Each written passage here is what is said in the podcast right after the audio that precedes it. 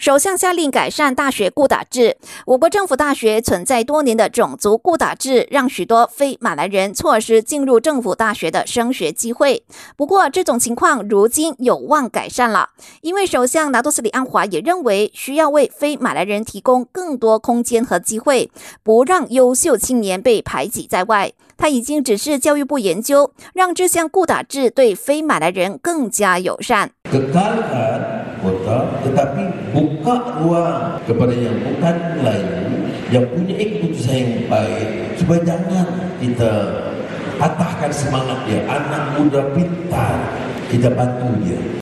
不过，安华也强调，大学雇打制虽然需要改善，但宪法中赋予马来人和土著的特殊权益依然必须保留，以确保他们的升学率。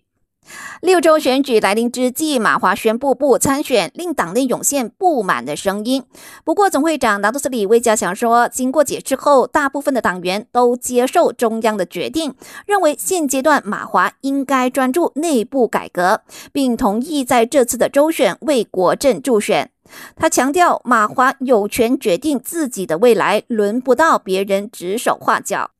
土团党多次想拉拢乌青团前团长凯里加盟，不过党主席丹斯里穆尤丁承认凯里似乎不感兴趣。但土团党不会关上大门，随时欢迎凯里，因为他相信凯里的加入能够对土团党产生积极的影响。感谢收听，我是佩珊。